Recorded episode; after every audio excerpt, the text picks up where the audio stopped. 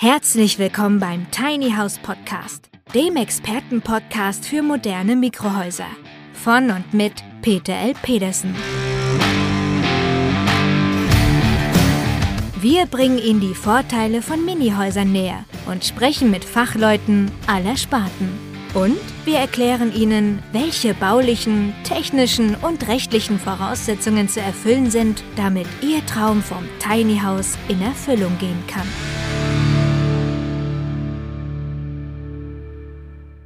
Und zwar geht es heute um die Kombination einer Wärmepumpe mit einer Photovoltaikanlage. Da wird ja häufig von den Experten geraten, das wäre die absolute Traumkombination. Eine Elektroheizung wie eine, halt eine Wärmepumpe kombiniert mit der eigenen Stromerzeugung wäre perfekt für jedermann. Und ähm, ja, leider ist das kompletter Quatsch.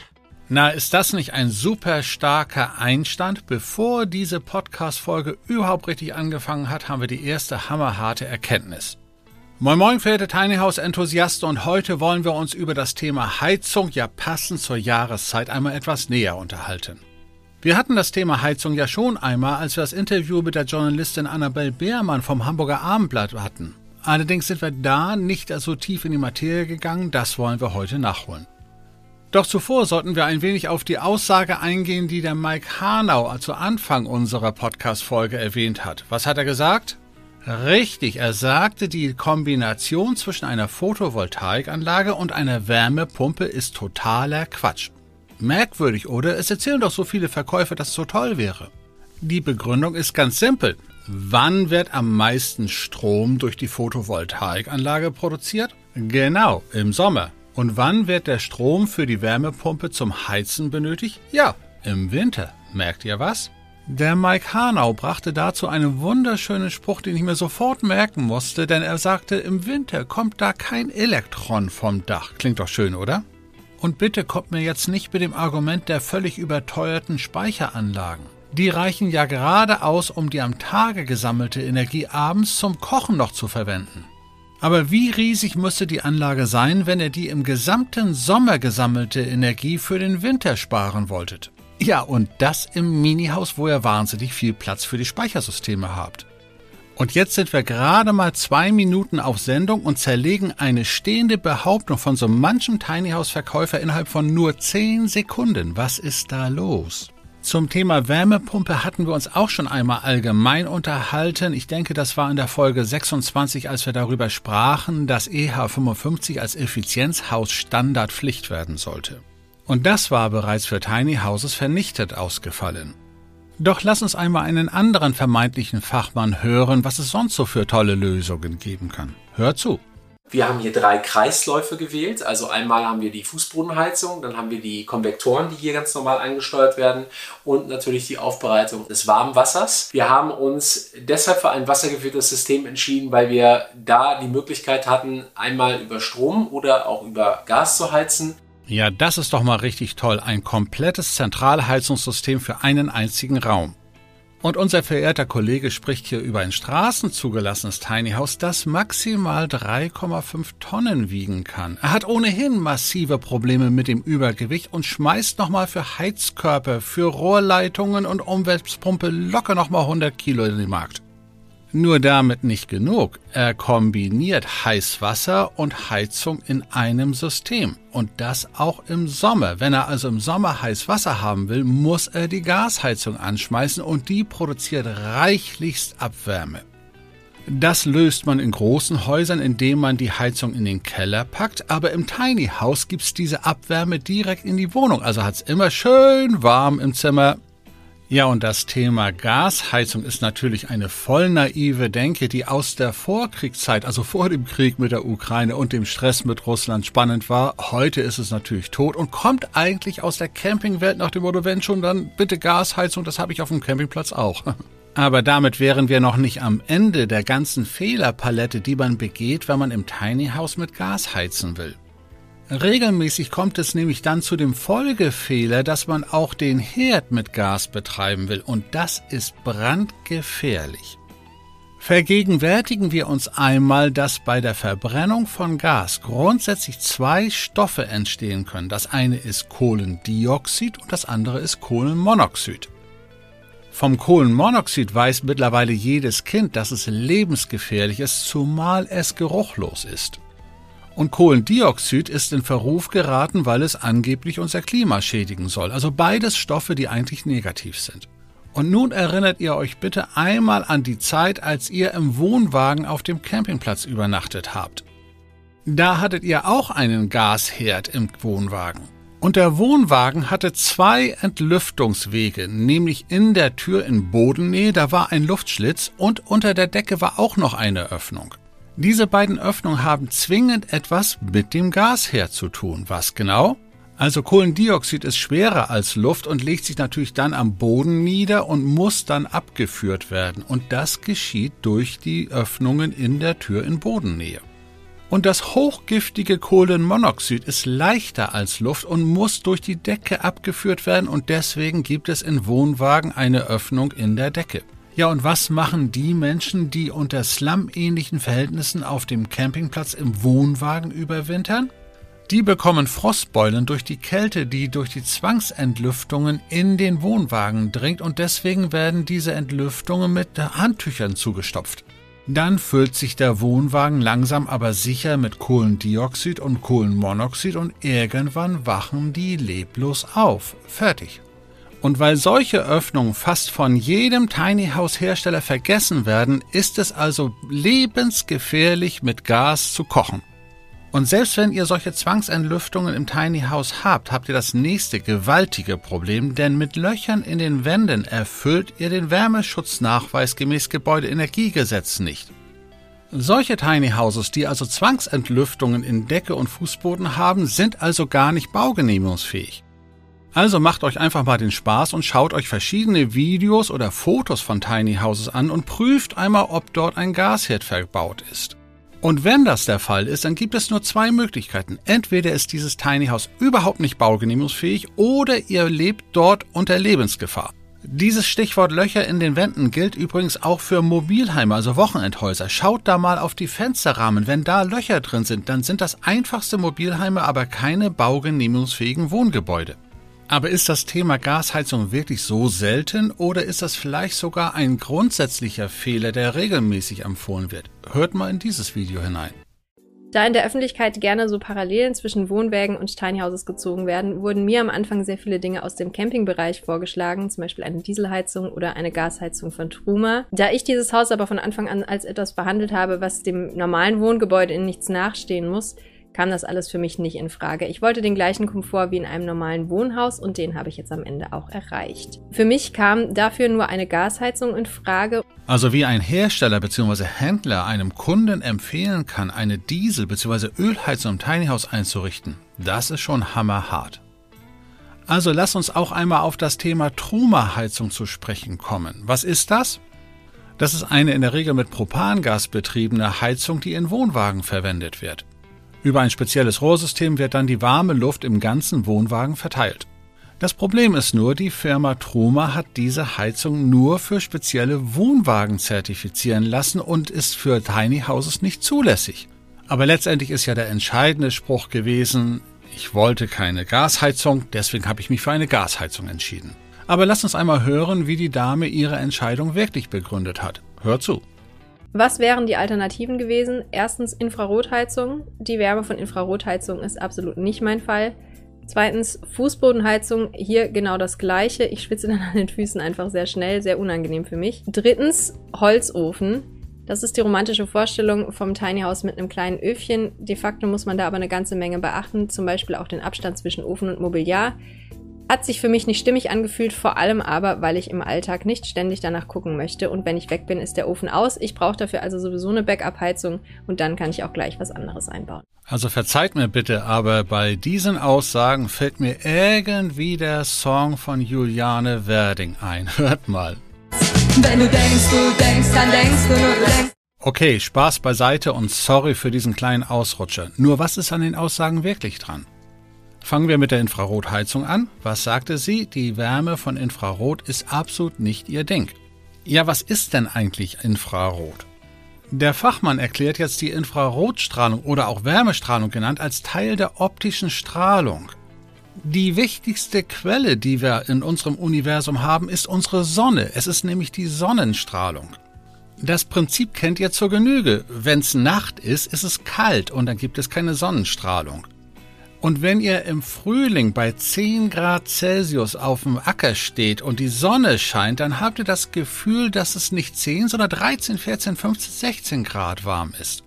Dieser tolle Effekt kommt daher, dass Infrarotstrahlung nicht die Luft als solche, sondern Wasser erwärmt. Und da wir als Menschen aus Wasser vornehmlich bestehen, werden wir erstmal erwärmt, sodass wir eigentlich indirekt sogar die Heizkörper spielen. Wenn also Infrarotstrahlung für die Dame überhaupt nicht ihr Ding ist, dann kann ich nur empfehlen, bitte im Keller einbuddeln und niemals in die Sonne gehen, das ist alles Infrarotstrahlung.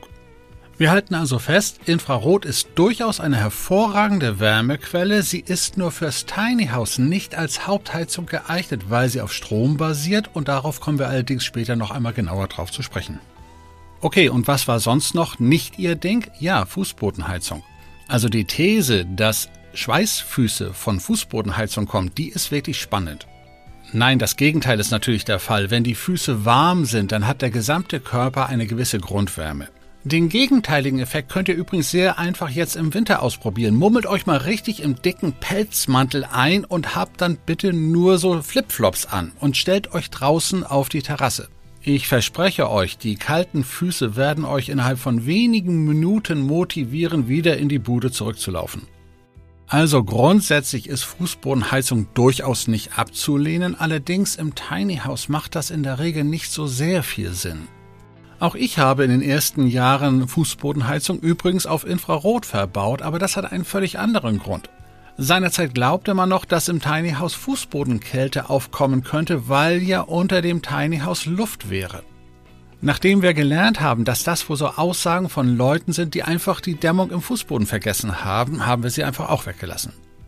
Okay, was fiel denn sonst noch durchs Raster? Ah ja, da war noch der Holzkamin, die Standardlösung jedes Amateurherstellers und Hobbybastlers. Und da hat unsere junge Dame sich durchaus zu Recht dagegen entschieden, auch wenn die Arbeit, die sie damit nicht haben wollte, nicht der entscheidende Grund sein konnte. Natürlich findet jeder den Holzkamin toll, der noch nie einen Holzkamin in seiner Wohnung hatte. Der gemütliche Abend zu Hause klingt bei einem Gläslein Rotwein und Feuerschein aus. Ist das nicht gemütlich und herrlich? Nein, es ist es nicht.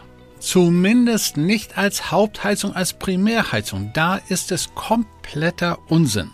Ohnehin muss eine moderne Heizung in jedem Falle zwei Punkte erfüllen. Es muss eine automatische Temperatursteuerung haben und es muss eine automatische Zuführung des Brennstoffes gewährleistet sein.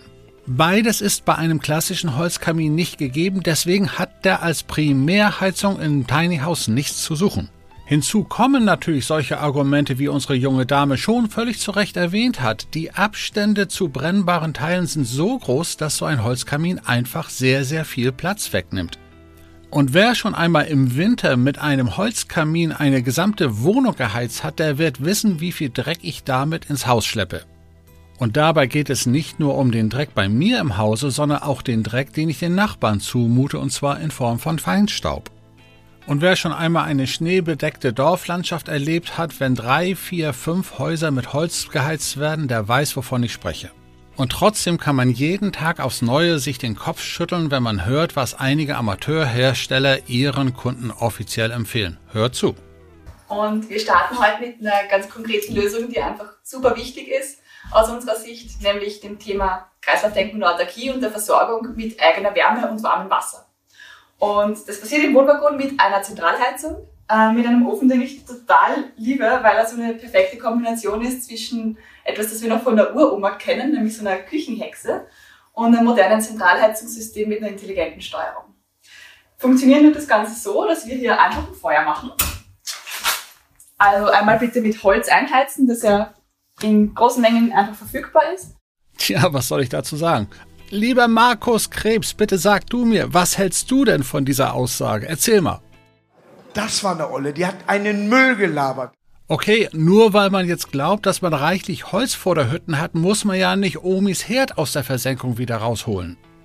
Also das Thema Zentralheizung hatten wir ja schon angesprochen und auch das Thema Holzkabinen, der grundsätzlich niemals ins Tiny House gehört. Aber es gibt einen ganz anderen Punkt, der viel, viel spannender ist. Wenn ihr jetzt die Heizung nicht nur mit der Warmwasserversorgung kombiniert, sondern mit dem Herd, passiert etwas ganz Irres. Versucht doch einfach mal im Hochsommer bei 30 Grad ein Süppchen heiß zu machen, ohne dass die Bude überhitzt. Versucht das mal. Für Tiny Houses gilt ein eherner Grundsatz. Keine Kombinationssysteme. Heizung ist Heizung, Warmwasser ist Warmwasser und Herd ist Herd. Wir halten also fest, Wohnwagenlösungen haben nichts mit Tiny Houses zu tun und auch Einfamilienhauslösungen sind noch lange nicht für ein Mikrohaus wirklich geeignet. Aber bevor wir jetzt zu einer wirklich professionellen Lösung für das Tiny House Heizungssystem kommen, muss unbedingt der Max Green noch einen Kommentar loswerden, weil er das mit der Infrarotheizung nicht so im Raume stehen lassen will. Hört zu. Eine Infrarotheizung wiederum erwärmt nicht die Luft, sondern das, was ihr gegenübersteht. Also ein Schrank, ähm, eine Wand oder uns Menschen so wie mich jetzt gerade und ich merke, es wird langsam hier warm. Es macht also Sinn, eine Infrarotheizung da zu montieren, wo ihr nicht unbedingt ein Fenster gegenüber steht, denn dann würdest du sprichwörtlich die Wärme aus dem Haus schmeißen. Und das ist ja etwas, was wir nicht wollen. Okay, lieber Max, habe ich das jetzt wirklich richtig verstanden? Die Infrarotheizung sollte nicht vor dem Fenster positioniert werden, weil die Heizung sonst durch Fenster nach draußen strahlt? Ja, super genial. Dann sparen wir innen ja Platz. Dann brauchen wir sie ja gar nicht innen einzubauen. Dann stellen wir sie draußen in die freie Natur, nur vor das Fenster, damit es hineinstrahlt. Oder? Was sagst du denn dazu, Max? Ich gebe zu, die eigentlich spannende Frage ist doch eher, wie viel eine Infrarotheizung so im Live-Betrieb kostet. Wenn ich sie in die Steckdose stecke und im Alltag einfach mal ein bisschen laufen lasse. Gehen wir mal davon aus, du nutzt die Infrarotheizung acht Stunden am Tag. Auf die Stunde runtergebrochen zahlen wir also, wenn wir diese Infrarotheizung mit einer Leistung von 350 Watt in Betrieb nehmen, unter 10 Cent pro Stunde. Und das ist tatsächlich nicht nur richtig fair, sondern auch gut für unseren Geldbeutel. Also wirklich, Max, du kommst ja wirklich mit Hammerargumenten. Mit nur 10 Cent pro Stunde kannst du mit einer Infrarotheizung dein Tiny House beheizen? Ich fürchte nur, dass das einzige Ergebnis sein wird, dass die Bude eiseskalt ist. Denn mit einer 350 Watt Heizplatte wird das in jedem Falle im Winter nicht warm werden. Aber lass uns trotzdem das einmal hochrechnen. Er sagt also 8 Stunden 10 Cent, 80 Cent pro Tag mit 350 Watt. Das wären also bei 30 Tagen 24 Euro für die Heizung dieser 350 Watt Heizplatte. Realistisch betrachtet benötigt ihr aber schon anderthalb, möglich sogar 2 kW Leistung, damit ihr auch im strengen Winter einigermaßen die Chance habt, die Bude warm zu bekommen. Dann benötigen wir aber auch vier bis fünf von diesen Heizplatten und das hieße, dass unsere Energiekosten nur für die Heizung locker den dreistelligen Betrag überschreiten. Und wenn wir dann statt der acht Stunden, die der Max zum Heizen benötigt, vielleicht zehn oder zwölf oder 14 Stunden benötigen, dann geht es richtig ins Geld. Ja, und dann hat unser lieber Schnellsprecher Max natürlich vor zwei Jahren mit 30 Cent kalkuliert und nicht mit einem Strompreis von 50, 55 Cent. Das heißt, wir kommen hier locker auch auf 200 Euro Heizungskosten pro Monat. Und last but not least spricht der liebe Max von einem straßenzugelassenen Tiny House mit gerade mal 18 Quadratmeter Grundfläche. Bewohnt ihr also ein Mikrohaus mit 40 oder 50 Quadratmeter Grundfläche, dann müsst ihr eben auch mit einem Mehrpreis an Heizungskosten von 400 oder 500 Euro pro Monat rechnen. Da ist die absurde Entwicklung von Infrarotheizungskosten. Also halten wir erst einmal fest, die Kombination Photovoltaik mit Wärmepumpe ist also Quatsch, Öl- und Dieselheizung wollen wir auch nicht. Küchenhexe ist genauso peinlich. Gasheizung wollen wir nicht. Eine Truma-Heizung ist gar nicht zertifiziert für ein Tiny House. Was wollen wir denn dann noch? Der Holzofen, den können wir auch vergessen. Ja, was ist denn mit der Klimaanlage? Die wird ja gerne als Wärmepumpe verkauft. Dazu lass uns doch einfach nochmal den Mike Harnau, den wir zu Anfang dieses Podcasts gehört haben, nochmal zu Wort kommen lassen. Mike, was ist denn nun mit der Wärmepumpe? Eine Wärmepumpenheizung ist eine echte Diva unter den Heizsystemen. Man kann sie nur unter sehr engen Bedingungen ja, betreiben, dass sie auch wirklich effizient läuft. Und damit kommen wir schon zu unserem ersten Punkt, warum eine Wärmepumpe deutlich mehr Energie verbraucht. Und das ist eventuell eine falsche Dimensionierung, falsche Planung, falsche Auslegung. Ja, wie nun? Falsche Dimensionierung, falsche Planung, falsche Auslegung. Ich hole mir doch eine Splitanlage und hänge die einfach ins Tiny House, oder? Also halten wir zur guten Klimaanlage fest, sie hat sehr, sehr große Vorteile, wenn ich im Sommer kühle Wohnzimmertemperaturen einrichten will. Und auch als Frostschutzsystem ist es hervorragend geeignet, wenn ich den Winter in Spanien übernächtigen möchte und dann das Haus einmotte. Dann ist es hervorragend. Stellen wir auf 8 Grad und dann hält es einigermaßen das Haus frostfrei. Aber eine Klimaanlage als Hauptheizung zu nutzen, ist in jedem Falle sehr kostenintensiv. Doch ungeachtet aller Argumente, die wir für oder wider eines Heizungssystems besprochen haben, gibt es ein völlig anderes Argument für oder gegen eine Heizungsanlage. Und die heißt ganz einfach wie das Zauberwörtchen EH55, Effizienzhausstandard. Dahinter steckt wieder dieses Zauberwörtchen Wärmeschutznachweis gemäß Gebäudeenergiegesetz. Ich benötige eine extrem gute Dämmung, damit ich diesen Wärmeschutznachweis erfülle. Und diese Dämmung bekomme ich bei kleinen Häusern mit dünnen Wänden einfach nicht geregelt. Tiny Houses haben einfach dünne Wände, systembedingt, weil wenn sie dicke Wände hätten, hätte ich ja keinen Wohnraum mehr. Also muss ich Zusatzelemente aus dem Bereich erneuerbare Energien, nachwachsende Rohstoffe nutzen. Und da gibt es zwei Bereiche, die ganz entscheidend sind. Das allererste ist die Heizungsanlage und das zweite ist Warmwasser. Da muss ich Pluspunkte sammeln. Das heißt, wenn ich ein Heizungssystem betrachte, muss es aus nachwachsenden Rohstoffen hervorgehen. Und diesen Bonus bekomme ich nicht beim Holzkamin, diesen Bonus bekomme ich nicht bei der Klimaanlage und auch nicht bei der Infrarotheizung. Der wahrscheinlich einzige sinnvolle nachwachsende Rohstoffe für den Heizungsbetrieb im Tiny House ist wohl das Holzpelletsystem. Wir sprechen also über einen elektronisch gesteuerten Pelletofen. Der erfüllt erst einmal die systembedingten Voraussetzungen, automatische Zuführung des Brennstoffs und elektronische Steuerung der Temperatur. Das Brenngut Holzpellets als nachwachsender Rohstoff hilft uns gewaltig, den Wärmeschutznachweis überhaupt erfüllen zu können. Obendrein dürfen Pelletöfen ohne die aufwendigen Feinstaubfilter betrieben werden, weil sie bis zu 95 Prozent weniger Feinstaub als herkömmliche Holzkamine produzieren. Und obendrein haben wir für den ausklingenden Abend bei einem Gläslein Rotwein den angenehmen Feuerschein. Doch wie heißt es so schön, nichts ist so positiv, dass es nicht auch gewisse Nachteile hätte. Pelletöfen haben in der Regel eine Leistung von 6, 6,5, 7 kW. Damit kann man problemlos eine 60, 70 Quadratmeter Wohnung beheizen, das hieße aber bei einem Tiny House würde ich ganz, ganz schnell eine Überhitzung erleben. Und deswegen sind Pelletöfen für Tiny Houses eigentlich wieder völlig ungeeignet. Warum setze ich trotzdem auf Pelletöfen? Naja, ich bin kein kleiner Handwerker, ich bin Industriebetrieb und ich kaufe natürlich direkt beim Hersteller ein. Und da fragte ich an, ob es nicht kleinere Möglichkeiten gäbe, weil die einfach zu stark sind. Und die Antwort war, nein, das ist technisch gar nicht möglich. Und dass wir sie dann trotzdem einsetzen, liegt einfach daran, dass wir mit den Ingenieuren angefangen haben, die Pelletöfen negativ zu tunen. Wir haben nämlich jetzt die Software manipuliert.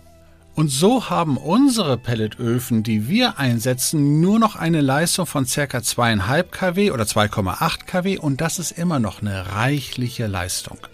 Ja, und an dieser Stelle muss ich unbedingt eine kleine Anekdote erzählen, die mir einfach unter den Fingernägeln brennt. Natürlich ist allgemein bekannt, dass fast jeder meiner Mitbewerber heimlich unter der Bettdecke meinen Podcast hört und auch das mit dem Pelletofen natürlich mitbekommt. Und ebenso natürlich ist dann natürlich die Konsequenz, das, was der Petersen kann, das können wir auch, also ab in den Baumarkt Pelletofen gekauft. Der wird dann flugs im Tiny House aufgestellt, angeschlossen und angeschmissen. Und nach einer halben Stunde reißen sie die Fenster auf, weil sie 40 Grad in der Bude haben. Und hier gilt wieder einmal der alte biblische Spruch. Es ist überhaupt kein Problem, über Wasser zu gehen, man muss nur wissen, wo die Steine liegen. Schon mein Vater hat mir dazu eine ganz, ganz wichtige Lehre ins Poesiealbum geschrieben. Er war Maschinenbauingenieur, hat regelmäßig Patente eingereicht und die Konkurrenz hat die Patente kopiert, indem sie einfach den Motor auf die andere Seite gesetzt haben. Und deswegen hat er mir gesagt, wenn du möglichst lange etwas von deiner kostenintensiven Forschungs- und Entwicklungsarbeit haben willst, dann sichere sie niemals mit Patenten. Umso länger benötigt deine Konkurrenz, dich zu beklauen. Also schnell zurück zur Pelletheizung. Doch damit sind wir noch nicht am Ende der Fahnenstange. Wir haben noch ein weiteres Problem zu lösen. Und das ist die Wärmeverteilung im Tiny House. Und auch beim Pelletofen steigt die Wärme erst einmal nach oben. Das heißt, unter der Decke ist es am wärmsten. Und was ist da beim Straßen zugelassenen Tiny House? Da ist der Schlafloft. Wir halten also fest, der Pelletofen für die Tagestemperatur ist hervorragend, nachts ist er eigentlich völlig ungeeignet. Und selbst im größeren Bungalow mit 40 oder 50 Quadratmetern kommt ein weiteres Problem hinzu. So ein Pelletofen hat einen eingebauten Lüfter und obendrein befördert er die Pellets mittels einer Schnecke in den Brennraum und es gibt ein süßes kleines Klackern, wenn die in den Brennraum fallen. Und was beim abendlichen Rotwein vielleicht noch angenehm sein mag, wird in jedem Falle extrem störend über Nacht sein. Das heißt, der Pelletofen hat in der Nacht auszubleiben. Das Ergebnis lautet also als Tagesheizung top, als Nachtheizung flop. Und damit wir auch des Nachts ein Heizungssystem im Tiny House haben, kommt jetzt etwas zum Tragen, was wir bereits angeführt hatten, und das ist jetzt tatsächlich die Infrarotheizung. Dazu sagten wir ja schon, dass die Infrarotheizung nicht die Luft aufwärmt, es wird also keine Stauwärme produziert, sondern Wasser, das heißt wir selbst werden nur aufgewärmt. Sie ist absolut geräuschlos und sie soll eigentlich auch nicht heizen, sondern sie soll in der Nacht nur die Temperatur zum Beispiel bei 16, 17, 18 Grad halten, mehr nicht. Und auf diese Weise avanciert die Infrarotheizung als geradezu idealtypische Tiny House Nachtheizung. Und genau in dieser Kombination einer doppelten Heizungsanlage auf der einen Seite die Tagesheizung mit elektronisch gesteuertem Pelletofen und für die Nachttemperaturerhaltung eben eine Infrarotheizung. Das ist die optimale Heizungsanlage für ein Mikrohaus. Ja, und wer unbedingt auf die Infrarotheizung als Deckenheizung oder als Fußbodenheizung verzichten möchte, der hat natürlich eine Alternative, die er nutzen könnte. Und das gilt insbesondere für die größeren Mikrohäuser von 40, 50 Quadratmeter, wo wir dann zwei oder drei Zimmer auch eingerichtet haben.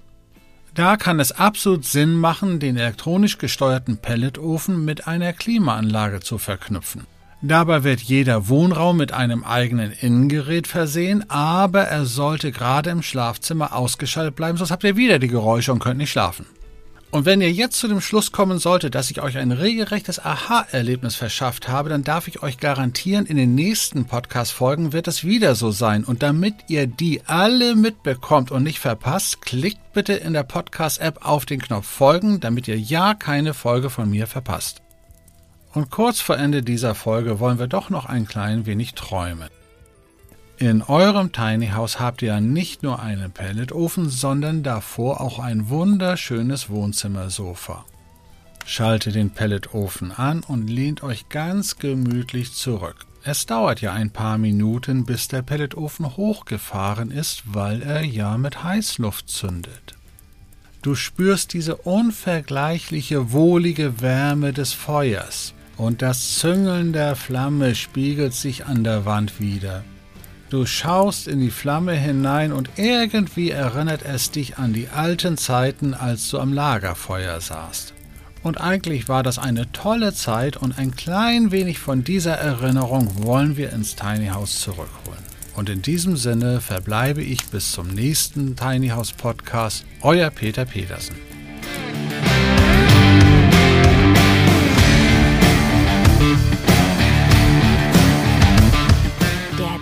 House Podcast ist eine Produktion der Berufsakademie Mecklenburg-Vorpommern in Zusammenarbeit mit der Rolling Tiny House GmbH. Wenn Sie mehr zu den Tiny Houses wissen möchten oder in einem Mini-Haus einmal Probe wohnen wollen, dann schauen Sie doch einfach auf www.rolling-tiny-house.de.